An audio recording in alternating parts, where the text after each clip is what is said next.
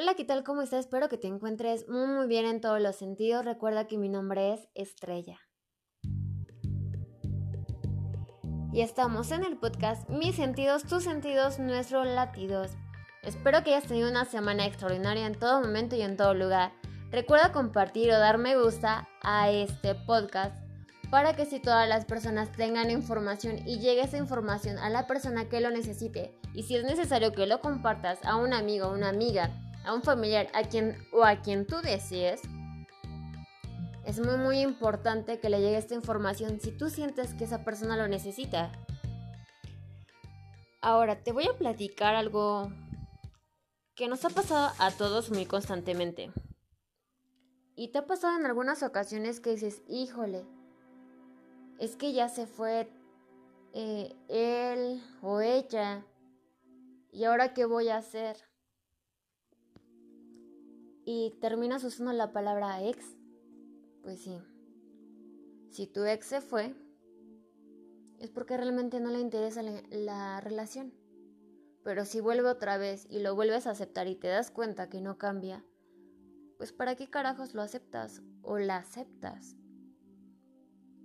¿No se te hace aburrido una relación en donde tiene idas y venidas y retornos y círculos viciosos? Te acostumbras a eso.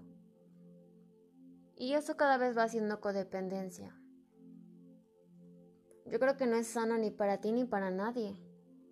Eso es jugar con tus propios sentimientos, aún sabiendo tú que esa persona no va a cambiar, pero lo quieres seguir intentando una y otra y otra vez. La verdad y la neta que aburrido. Mejor y lo más preferible es no estar en una relación de esas, porque mira, la persona que te quiere, o más bien que te ama, se va a quedar contigo. No se va a estar saliendo ni entrando a cada rato que se le hinche la gana en el momento que lo desee. Entonces date cuenta que lo único que puedes hacer es cambiar el panorama. Si la persona se fue, deja que se vaya. Porque al fin de cuentas no le interesa.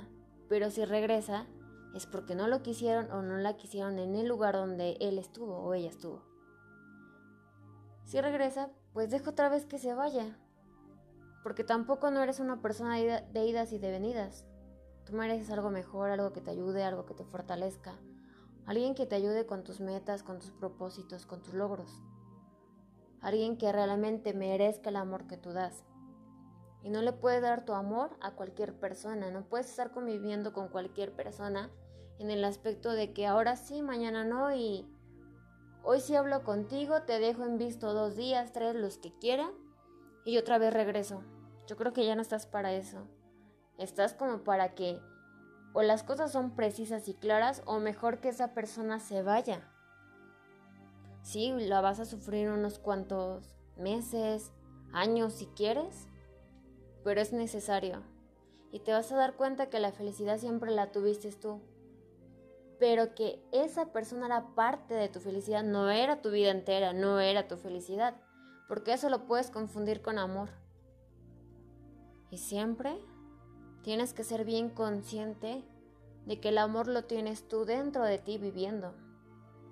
Siempre va a ser así. Cuídate muchísimo y que tengas un día, una tarde o una noche extraordinaria en todo momento y en todo lugar.